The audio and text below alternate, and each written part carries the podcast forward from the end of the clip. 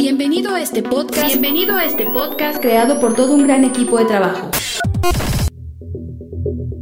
Permíteme presentarnos. Esfuerzo y Valor es una congregación que profesa la sana doctrina. La iglesia es liderada por el pastor y apologista Víctor Manuel Banda, quien con más de 32 años en el campo ministerial ha logrado mediante la gracia de Dios y un esfuerzo constante llevar a casi todo el mundo el Evangelio de Cristo. Nuestro objetivo como equipo es que cada oyente en este podcast sea beneficiado, llevar hasta sus vidas el alimento espiritual, pero sobre todo que conozcan más profundo a Dios y crezcan de manera constante en su caminar cristiano.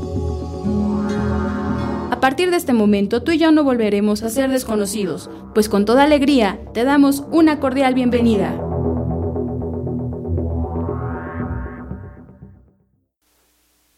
Vamos a abrir nuestras Biblias en el libro de Romanos. Gracias a Dios que nos trae esta su casa. Dice Romanos 15, versículo 4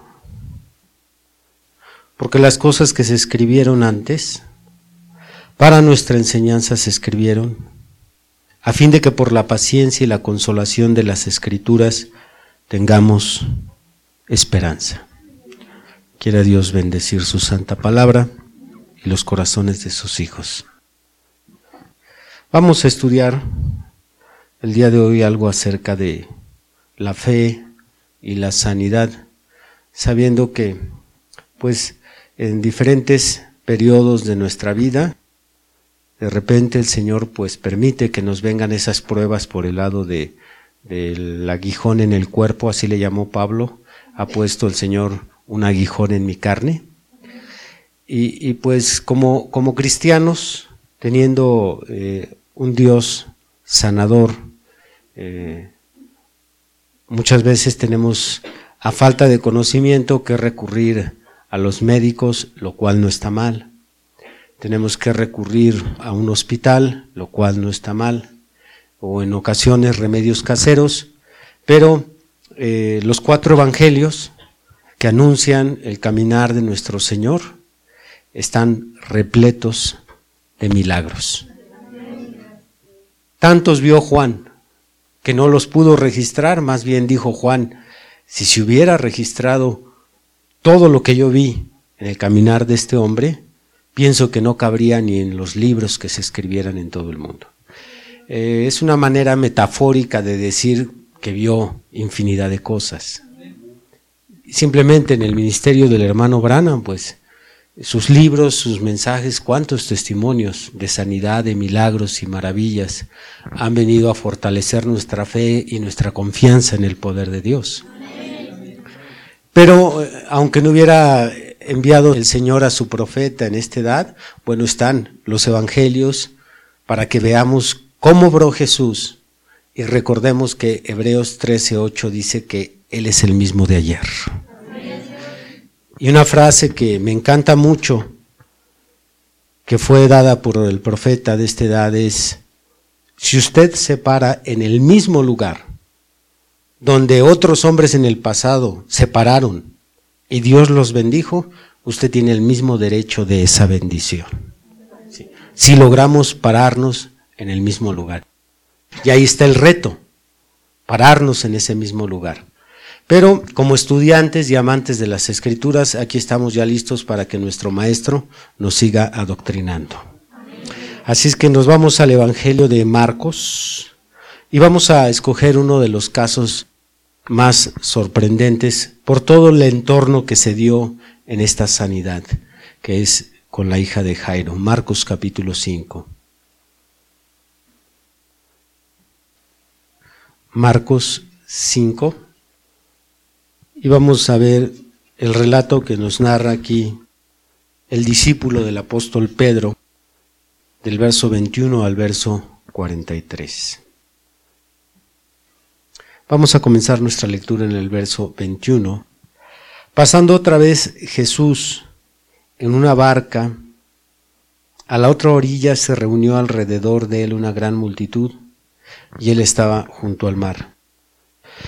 Vino uno de los principales de la sinagoga llamado Jairo y luego que le vio, se postró a sus pies y le rogaba mucho diciendo, mi hija está agonizando, ven y pon las manos sobre ella para que sea salva y vivirá. ¿Cómo es que tenemos que ser llevados de prueba en prueba hasta que muchas veces una de ellas nos doblega lo suficiente para llegar como llegó Jairo ante el maestro. Esta es una escena muy vergonzosa, difícilmente alguno de nosotros nos pudiéramos identificar con él. Él pertenecía al liderazgo que en aquel tiempo rechazaba a Jesús, no creía que Jesús era un enviado, el Mesías de los judíos, y siendo de los jefes, de los más populares, tener que hincarse ante lo que ellos consideraban el hijo de un carpintero.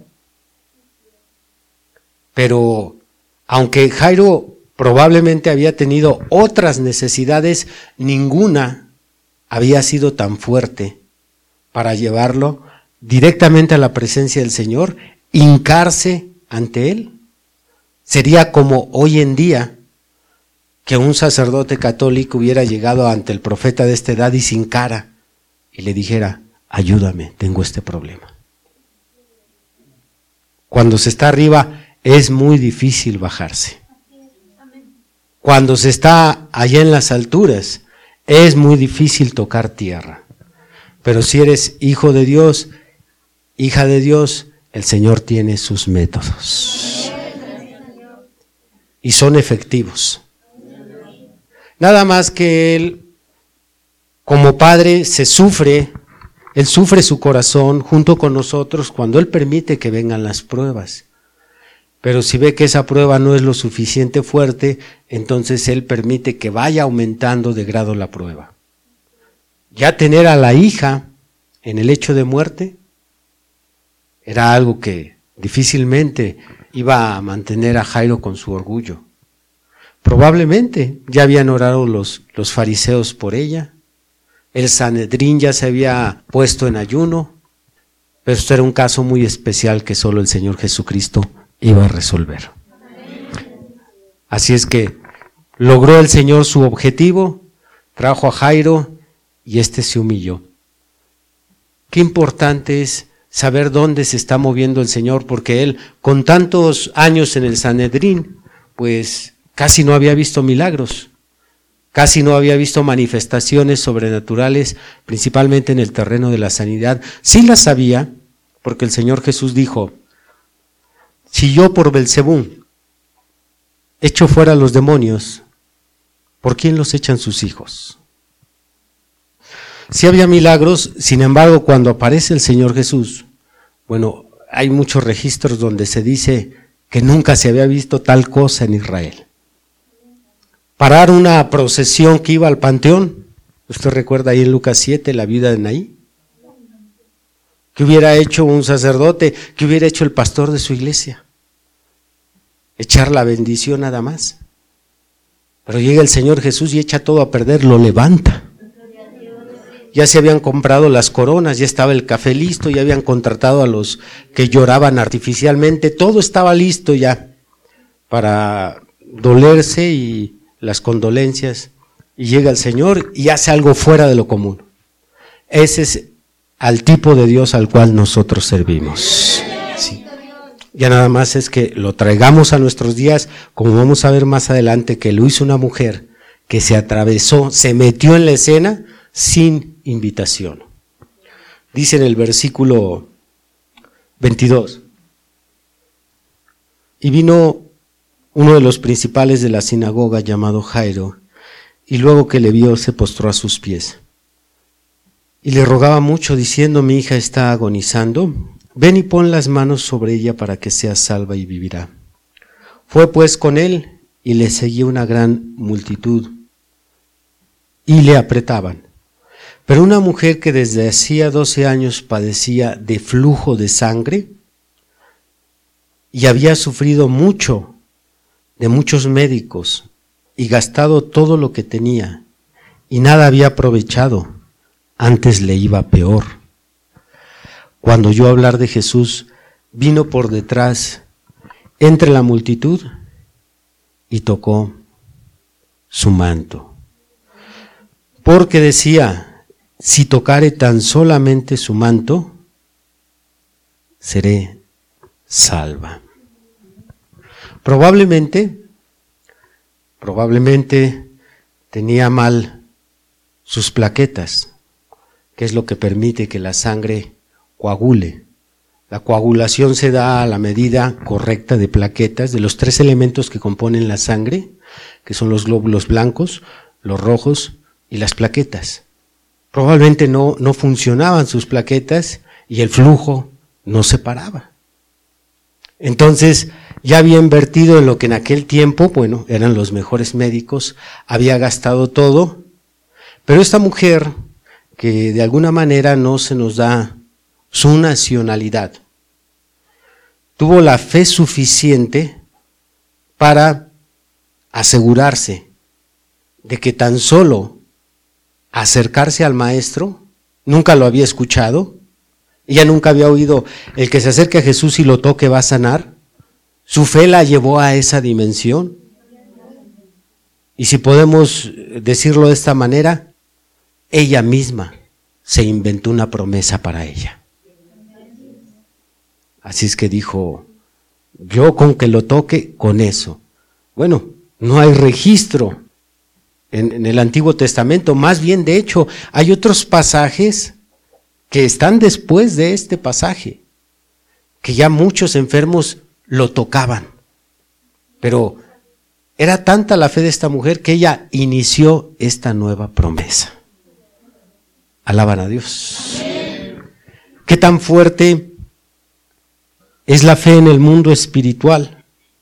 ¿Y qué tan efectiva es la fe que tenemos un caso donde el milagro fue de inmediato. De hecho, no fue una sanidad, fue un milagro. Recuerde que la sanidad puede ser de inmediato o puede ser paulatina. Si oramos por el enfermo, puede ser que sane para en la noche, puede ser que sane en tres días o puede ser que sane en un año, pero va a sanar. Sí. Eso no hay duda, Dios no falla su promesa. Y a veces nosotros confundimos, vamos a una oración o pedimos oración de sanidad en lugar de pedir un milagro. El milagro es en el instante. Y aquí Jairo no tenía la fe de esta mujer porque Jairo quería que el Señor fuera hasta su casa y pusiera las manos. Entonces, esta mujer ni le preguntó al Señor, ni le pidió al Señor. Ella solo dijo en otras palabras, presta. ¿Y qué fue lo que obtuvo de él? Dice la Biblia su poder, porque el Señor dijo, sentí que virtud salió de mí. Alaban a Dios.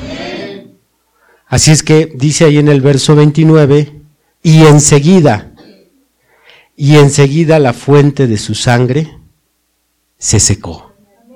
Y sintió en el cuerpo que estaba sana de aquel azote. Son pocos los casos, tenemos otro testimonio muy tremendo de este mismo nivel, de esta misma talla, que es el testimonio de aquel centurión. Le dijo igual al Señor, Señor, no entres a mi casa, no soy digno, no merezco. Él sabía que él andaba mal, pues era un gentil. Así es que le pidió al Señor, tan solo di la palabra y le puso un ejemplo que elevó al mismo Señor, le dio toda la gloria al Señor. Le dijo, yo soy jefe, tú eres jefe. Si yo ordeno a estos, estos van. Si tú le dices al demonio que tiene a mi siervo, se va a salir, aunque no quiera, se va a salir. Y el Señor dijo, no he hallado tanta fe en Israel.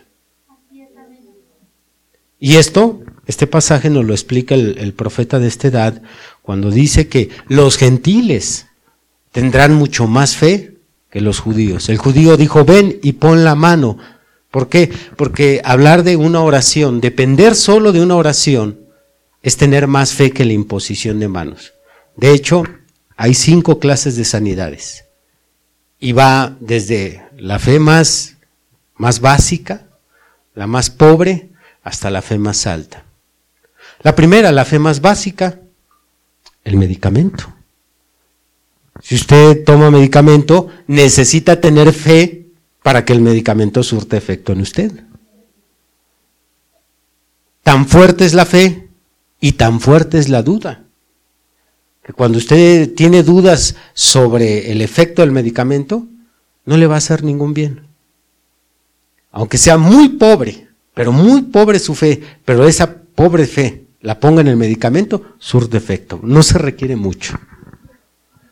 Vea las personas que dicen, no, es que yo sé que si me tomo esto no me va a hacer nada. ándale, tú tómatelo. Yo sé que no me va, y se lo toma, y dicho y hecho, no le hace nada. Se requiere, aunque sea poquita fe. Pero luego hay una fe un poquito más alta. Eh, Santiago 5:14. Si está alguno enfermo, llame a los ancianos de la iglesia y únjanlo con aceite. Entonces, ahí se dan dos cosas, imposición de manos y unción de aceite. Si no sabe de lo que estoy hablando, abra Santiago, por favor.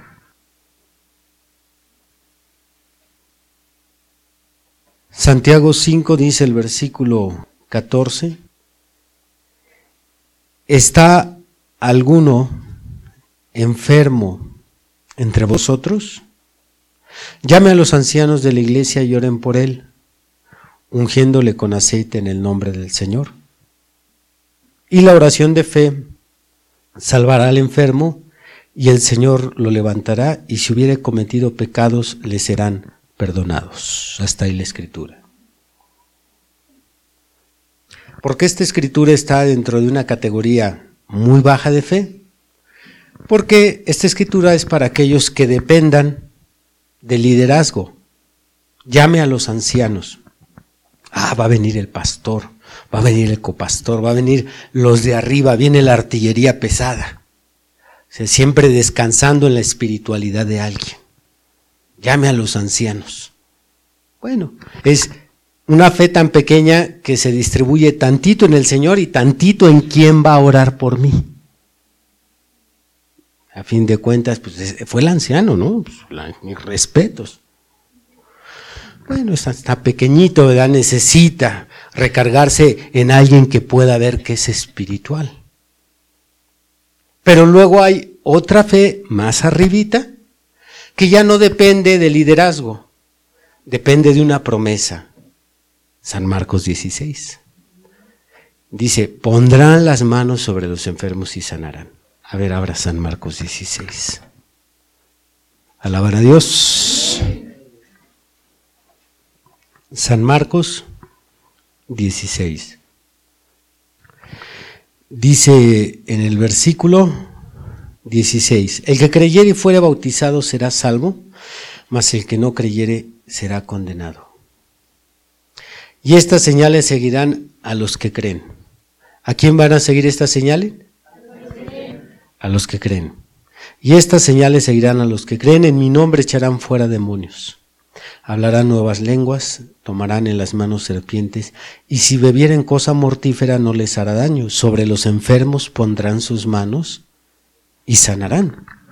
Como esta promesa es para creyentes, cualquiera de ustedes, sin importar la edad, sin importar la espiritualidad, ni el tiempo, la antigüedad en el Evangelio, nada más. Soy un creyente, por tanto tengo derechos de poner las manos sobre el enfermo y Dios dijo que lo sanaría el enfermo que tiene un poquito más de fe que el que solo descansa en Santiago 5.14, dice, bueno, no importa que, que no sea el pastor, que no sean los ancianos, mientras un creyente me imponga las manos, él ya no está descansando en la persona que le va a poner las manos, sino en la promesa de San Marcos 16. Pero para esto tiene una fe más, más fuerte. Se va acercando a esa fe de pelo en pecho que es la fe impresionante. Pero hay otra fe todavía arriba de esa. Ya iríamos por cuál? Por la cuarta.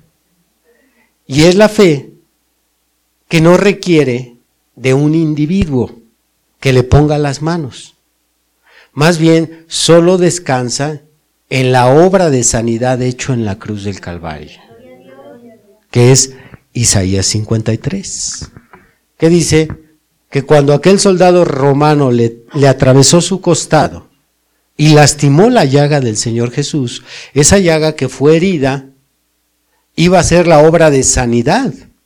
Él derramó su sangre para perdón de los pecados, pero la llaga fue para sanidad del mundo. Así es que yo no necesito a los ancianos, yo no necesito un creyente, yo no necesito medicina, yo nada más descanso en lo que dice Isaías 53. Abra Isaías 53. Mi alma te alaba, Señor. Dice Isaías 53, verso 4. Ciertamente Él llevó nuestras enfermedades y sufrió nuestros dolores, y nosotros le tuvimos por azotado, por herido de Dios y abatido. Mas el herido fue por nuestras rebeliones, molido por nuestros pecados, el castigo de nuestra paz fue sobre él, y por su llaga fuimos nosotros curados. Fuimos tiempo pasado. No es seremos curados. Ya fuimos, en temas de fe hemos explicado, lo único que tienes que hacer es aceptar, aceptar tu fe. Como quien va a una tienda donde tú tienes una deuda, eh, no has podido sacar el producto porque lo estás pagando en abonos, todavía debes, ya diste una parte, pero llega alguien y liquida y dice, ya es tuyo, en el momento en que quieras ir por él, yo ya lo pagué. Eso es sanidad en la cruz del Calvario. Yo ya te curé en el momento que quieras ir, pero vas a necesitar llevar tu moneda. Pero no puedes llevar ni peso mexicano, ni el yen japonés, ni el dólar, ni el euro la moneda con que se paga en el mundo espiritual es la fe. Pagas con fe y obtienes lo que necesitas. Y la quinta y última, que es la más alta, es la de esta mujer del flujo de sangre y es la del centurión, que hasta sin Biblia, porque aquí en la cuarta no estamos agarrando una escritura, pero estos dos individuos sin Biblia nada más dijeron, si le hago así, Dios me sana y me sana. Y lo sanó. Aleluya. Por eso, citaba hace un momento, quien se para en esa posición, quien se para ahí, Dios está obligado. Es una palabra muy pesada. ¿Quién puede obligar a Dios? Si usted a mí no me puede obligar a hacer lo que usted quiera y soy un mortal, y entrele a ver si puede. Si usted no puede obligar, ahora obligar al Señor. Y el profeta dijo, cuando usted se para en el, en el mismo lugar en que Dios bendijo a otro hombre, Dios está obligado a sanarle. ¿Por qué? Si no, ¿cómo explicaría en el día del juicio que a este sí y a este no? Cuando él mismo dice que no hace acepción de personas. Por lo tanto, ahí están no está incluida esta mujer del flujo de sangre, no está incluida en los héroes de, la fe, en la galería de la fe de, de Hebreos 11. Ahí aparece Abraham, aparece Isaac, aparece Noé, aparece Samuel, aparece Jefté. Ahí están todos los héroes de la fe. Y a ella no la pusieron. Pero es un gran gigante en la fe esta mujer. Que pudo agarrarse fuertemente de su promesa que, que inventó el Señor ni la metió aquí en la escritura esa promesa, pero ella dijo, yo voy en mi propia Biblia. Si tan solo tocare su manto, voy a ser sana. Y así decía, primera de ella, capítulo ella. Y fue sana. ¿Alaban a Dios? Bien, pues ahí, ahí, ahí están las huellas. Vamos a avanzar, regresamos allá a Marcos 5. Dice en el verso 30. Luego Jesús, conociendo en sí mismo el poder que había salido de él, volviéndose a la multitud, dijo, ¿quién ha tocado mis vestidos? Esta pregunta es desconcertante para aquellos que han escuchado que Jesucristo era Dios, era omnisciente. Entonces, ¿cómo es posible que existen estos pasajes donde Jesús actúa como Dios y de repente no sabe lo que está pasando? Como aquella ocasión que se acercó a la higuera a tomar fruto de ella y no encontró higos, pero un evangelista agregó que era porque no era temporada. Y dice uno, ah, caray, pues que el Señor no sabía ni siquiera las estaciones. ¿Cómo está esto? Bueno, es que en Jesús se juntaron dos naturalezas, la naturaleza humana y la naturaleza divina. Y las dos interactuaban. Si no te cuadra así muy bien, pues es más o menos como contigo y conmigo. Ya ves que de repente eres un cordero y de repente eres un lobo. Primero de repente bien mansito cuando le dices a la esposa, mi amor, y así, ¿verdad? La corderito responde, lo que tú digas, amor. Y de repente el, mismo día en la noche, oye, amor, ¿qué quieres? son las dos naturalezas ahí juntas, la del lobo y la del cordero. Bueno, Jesús tenía dos naturalezas, la divina y la humana. Así es que el Señor en esa parte humana no pudo detectar, no se movió su naturaleza divina y no pudo detectar, pero pudo sentir. No pudo en ese momento detectar la mano, pero lo que sí sintió es un, poder, como quien le quita a alguien este, horas de descanso. Se desguanza, se siente uno débil. El Señor se sintió débil de inmediato. Y Él dice, ¿quién me ha tocado? Al mismo tiempo, vamos a leer cómo a sus apóstoles no le hizo sentido la pregunta, ¿cómo que quién me ha tocado? Dice en el verso 31. Sus discípulos le dijeron, ves que la multitud te aprieta. Y dices, ¿quién me ha tocado? Pero él miraba alrededor para ver quién había hecho esto.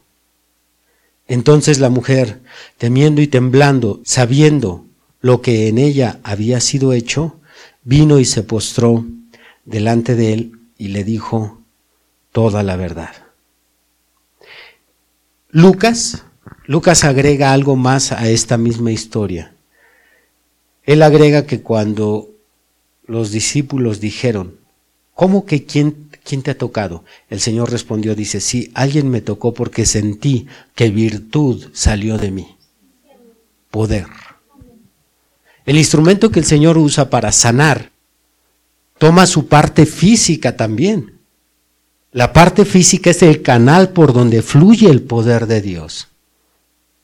Si nos adentramos a esto, vamos a entender por qué el hermano Brana, después de, de horas de orar por los enfermos, se desmayaba. Porque Dios usa la parte física como un conducto, como el canal por donde sale un tubo donde se vacía el poder de Dios. Por eso constantemente leemos que los acaban cargando de las campañas o se quedaba dormido en los hospitales y en las casas a donde iba a orar por los enfermos, porque Dios extraía su parte física y por eso el Señor pudo detectar. Él hubiera podido haber dicho con otras palabras, me sentí más débil. ¿Por qué? Porque esta mujer no llegó por un pedacito, llegó por algo grande y dio el jalón. Aleluya. Porque usted toma de Dios la porción que usted quiere. Usted puede llevarse más. Usted puede llevarse el pastel o, puede llevarse una rebanadita, como usted guste. Usted puede llegar aquí y nada más llevarse una enseñanza. Con eso, con esto llene, Señor. O puede llegar y llevarse una enseñanza y llevarse el perdón de sus pecados. Pero si usted es aborazado, puede llevarse una enseñanza, el perdón de sus pecados y su sanidad también. Y si usted dice, yo quiero más, Usted dice Señor, ahí está la mesa, llévatelo lo que tú necesites. Pero habemos unos bien decentitos que hasta así con el pañuelito, yo este pedacito, Señor, ahí voy con mi migajita, mi miseria. ¿Sí? No, yo con esto. Ah, pues si quieres eso, pues llévate eso. Pero también, si tu pila anda baja, te puedes seguir con la, con la del conejito, la duracela.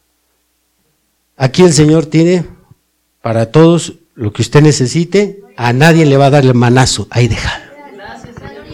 Aleluya. Así es que dice en el versículo 33 que la mujer se expone y dice, yo soy la culpable de tu debilidad.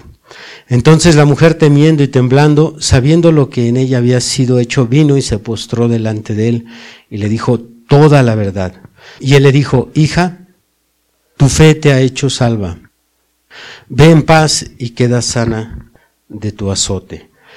Mientras él aún hablaba, vinieron de casa del principal de la sinagoga diciendo, ¿tu hija ha muerto? ¿Para qué molestas más al maestro?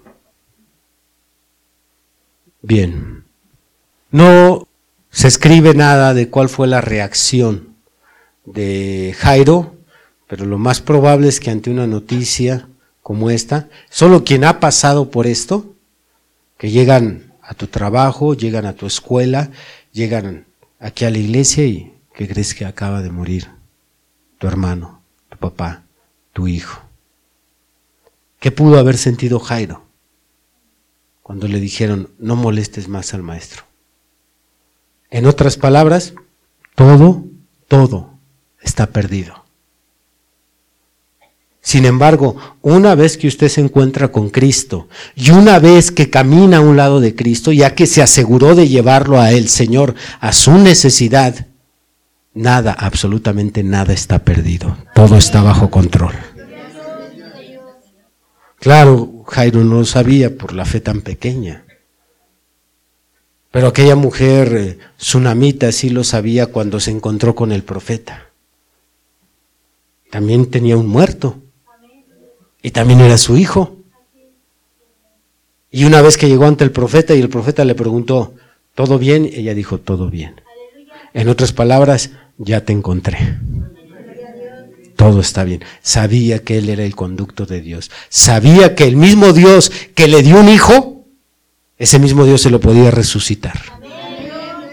La misma fe. Es el mismo patrón de fe. Se repite a través de las escrituras. Es la fe de Abraham.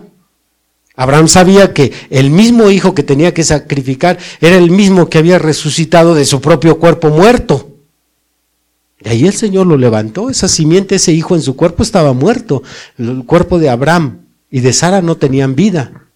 Así es que para él era muy sencillo, dijo, si me lo dio estando yo muerto en mi cuerpo, pues lo va a resucitar. Muy obvio. Pero aunque este hombre no tenía fe, el Señor le dice, no temas.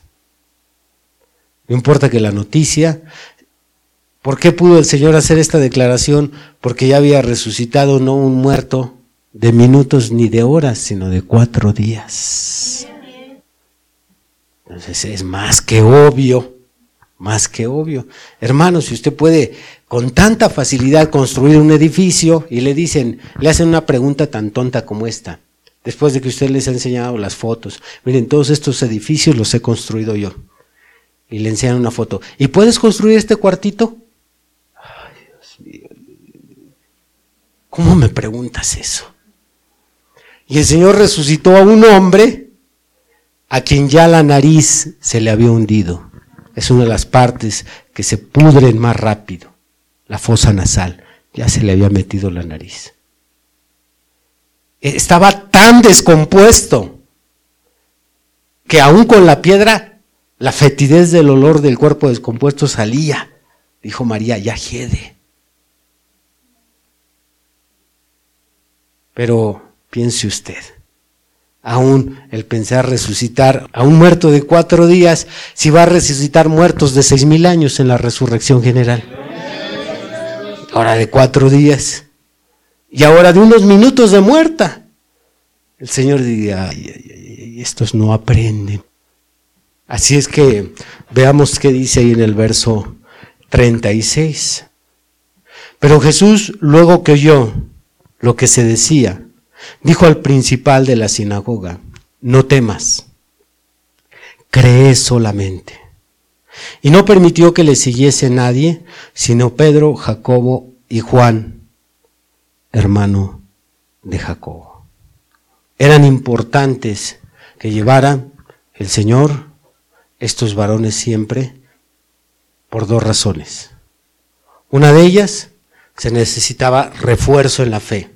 Aún siendo el Hijo de Dios, necesitaba refuerzo. ¿No les dijo ahí en el Getsemaní? Acompáñenme a orar. Oren. Necesitaba apoyo el Señor. Dos, necesitaba testigos para que a futuro, no, o sea que no hubiera que fingió estar muerta, o estaba eh, dormida, o le dio un paro momentáneo y después reaccionó. No, se necesitaban testigos. Y estos tres testigos iban a ser vitales a futuro. De hecho, hasta el día de hoy es importante, porque Pedro en sus dos cartas da testimonio de lo que vio. Él dice, nosotros no andamos siguiendo ni predicando fábulas artificiosas.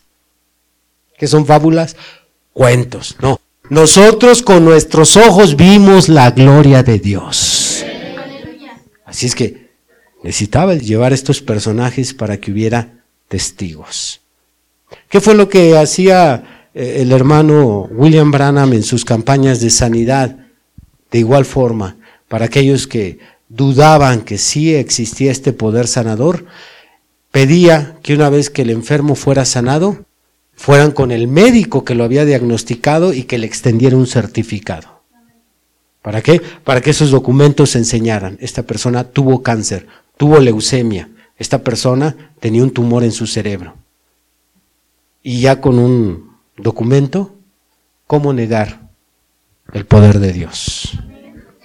Así es que dice aquí en el versículo 37, y no permitió que le siguiese nadie sino Pedro, Jacobo y Juan, hermano de Jacobo. Y vino a casa del principal de la sinagoga y vio el alboroto y a los que lloraban y lamentaban mucho. Y creo que las cosas no han cambiado casi nada en dos mil años. Ahí tenemos al difuntito, y ahí tenemos los gritos, y tenemos a la llorona, no a la que anda paseando en, en, las colonias asustando a la gente, no a la llorona clásica que no falta en los velorios, haciendo ahí su drama y todo lo demás. Las cosas parece que no han cambiado mucho. Nosotros como cristianos se nos permite dolernos, llorar, pero hay que ser cuidadosos de no caer en dramatismos, en gritos. Yo he explicado esto ya muchas veces, que a veces la gente que le llora al muerto es la que menos lo cuidó, la que no estaba al pendiente, la que nunca le dio por ahí unos centavitos para que... Pero ese día están haciendo su escándalo. Como con, así con ganas de decirle, pero no lo vaya a hacer. Calles hipócrita, por favor los hijos que menos visitaron al papá enfermo, los que menos lo llevaron al hospital, los que menos estaban al pendiente son los que van a hacer ahí su escándalo, así como llegó el Señor. Por eso el Señor no aguantó y dijo, órale, todos para afuera. Así es que bueno, aquí estaban todos los llorones contratados y dice el 39 que estaban haciendo alboroto y dice, y entrando les dijo, ¿por qué alborotáis y lloráis? La niña no está muerta, sino duerme. Y se burlaban de él, esto prueba que estaban fingiendo. Y se burlaban de él. Mas él, echando fuera a todos, tomó al padre y a la madre de la niña y a los que estaban con él y entró donde estaba la niña. Y tomando la mano de la niña le dijo, Talita Kumi, que traducido es, niña, a ti te digo, levántate. No hay un dato claro si sea arameo, porque en los días de nuestro Señor Jesucristo predominaban tres idiomas. Era el griego, el hebreo y el arameo. El, el, hebreo ya casi no se hablaba, había sido desplazado el hebreo, perdieron ellos casi en su totalidad su lengua cuando llegaron a Babilonia. Como estuvieron 70 años, casi fueron dos generaciones, los hijos que nacieron de judíos allí en Babilonia aprendieron la lengua caldea. Entonces, eh, cuando salen de Babilonia, no todos regresan a Palestina, unos se van a Egipto, otros se van a Siria, pero gran parte de los judíos ya hablaba el arameo.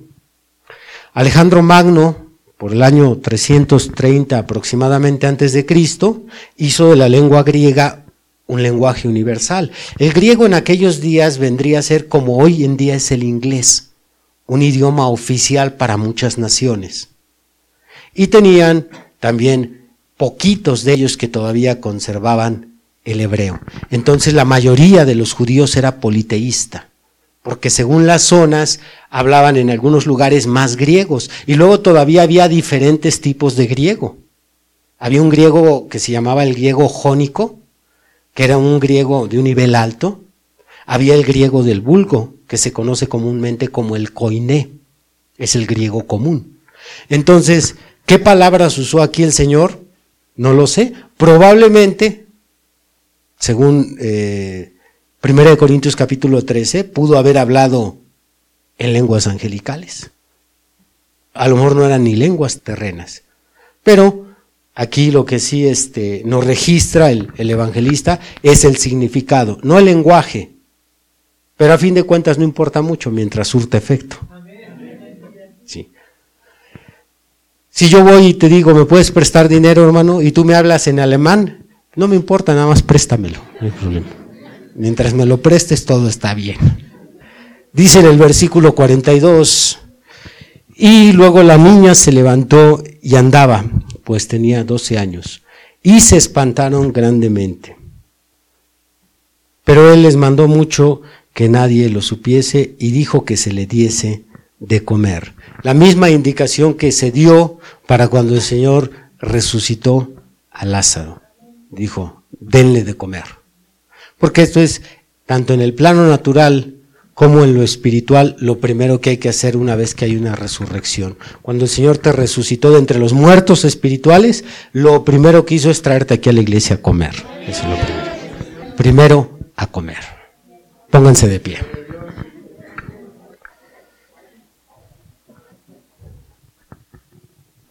Bien, vamos a dar gracias a Dios por el alimento de esta tarde. ¿Recibió su porción? Bien, incline su rostro, humille su corazón y dele gracias a Dios porque no fue el pastor, sino Dios quien le dio el pan. Señor, tú eres tan lindo, tan hermoso con nosotros al regresarnos a casa siempre con algo que nos lleve reflexionando, meditando, valorando todo lo que tú eres para nosotros. Señor, que los enfermos pongan el día de hoy más cuidado sobre este gran ejemplo de esta mujer con su flujo, quien tenía una fe mucho más alta que Isaías 53. No tenía escritura, sin embargo, se agarró fuertemente de ti y vemos, Señor, que lo que no pudieron hacer los médicos y el dinero, al instante tú lo hiciste. Señor, que cada uno de nosotros podamos llegar a casa y compartir con nuestros seres queridos y con otros hermanos lo que hoy tú nos das. Gracias por todo en el nombre de Jesucristo. Amén. Has escuchado el día de hoy una predicación del ministro Víctor Manuel Banda. Vaya mensaje, ¿verdad? Agradecemos tu compañía en este episodio. No olvides compartir con tus amigos esta bendición. Además podrás escuchar predicaciones exclusivas en nuestra cuenta de Patreon, donde nos encuentras como Esfuerzo y Valor. También podrás revisar mucho de nuestro material en las redes sociales, donde nos encontramos como Esfuerzo y Valor.